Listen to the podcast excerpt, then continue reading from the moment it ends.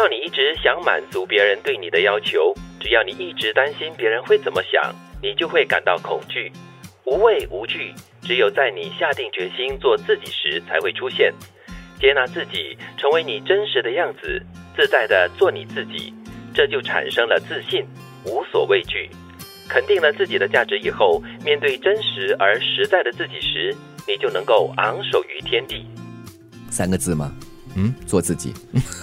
OK，好，拜拜。谢谢收听。的确哦，其实刚才德明所说的就是做自己，就是三个字，就是概括了刚才一整句的这个金句哦。不过呢，其实我觉得人活在一个群体里面呢，我们常常会面对这样的一个一个现实啦。我们就是希望能够达到别人的标准。像我记得我小的时候呢，常常会因为觉得自己不达标，就是没有达到爸爸的这个标准，然后呢就会有一种受挫的那种感觉。嗯，对你很需要得到人家的肯定，然后才可以活得更加有自信。嗯，可能小的时候会吧，因为生活的重点主要就是在家庭，而且就是兄弟姐妹和父母亲。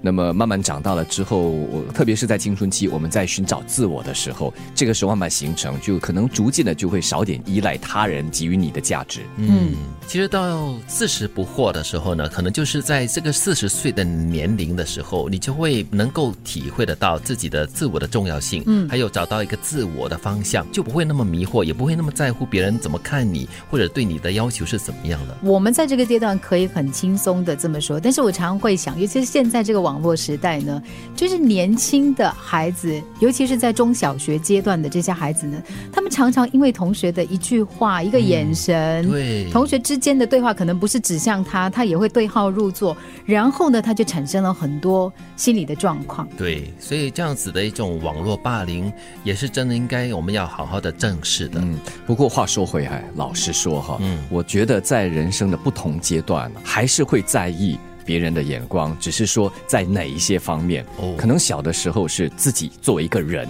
你的自信的培养，到了这个职场上之后，可能你三十多、四十多岁的时候，你是需要人家认可你的这个专业能力，嗯，嗯，你的在职场上的表现。或。者甚至就是你赚多少钱来评定你这个人的价值是多少。啊，那个可能在二十多、三十多岁啊你所拥有的，那我们以前说的几个 C 几个 C 啊，所以我我觉得不能摆脱也很难，但是我们一直在努力的在为自己而活着。我很喜欢第二部分哦，接纳自己，成为你真实的样子。然后后面说到你可以昂首于天地。哇我记得我在念中学的时候，我们在乐队嘛，在同乐队里面呢，常常会有很多那种要操练啊什么的。然后遇到下雨天的话呢，我们就会把那个鞋子、袜子都脱掉。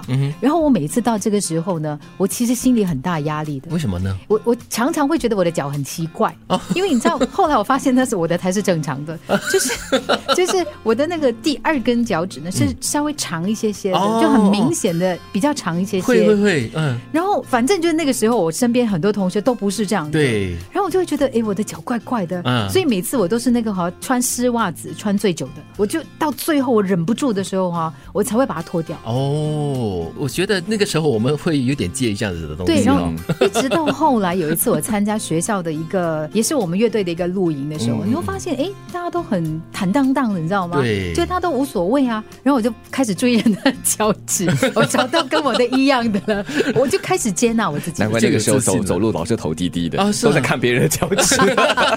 我是觉得那个时期啊，求认同很重要，嗯至少说我要跟我周边的人、对我的朋友一致。这个时候我不需要鹤立鸡群，我反而会觉得怪怪的。如果鹤立鸡群，会担心。啊，是咯。所以你看啊、有一些朋友他们就是突然间面对身体残疾，尤其是突然间发生的这个状况，他经历过一个自己不能接受自己的那个过程，然后慢慢的，如果他快速的找到接纳自己，OK，我现在是这样子的，但是我还是我还可以做很多事。他如果接纳了自己的话呢，其实他迸发出来的那个能量跟力量呢，哇，是真的是很难限制的了。这个时候就是昂首于天地。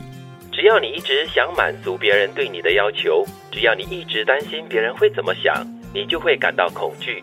无畏无惧，只有在你下定决心做自己时才会出现。接纳自己，成为你真实的样子，自在的做你自己，这就产生了自信，无所畏惧。肯定了自己的价值以后，面对真实而实在的自己时，你就能够昂首于天地。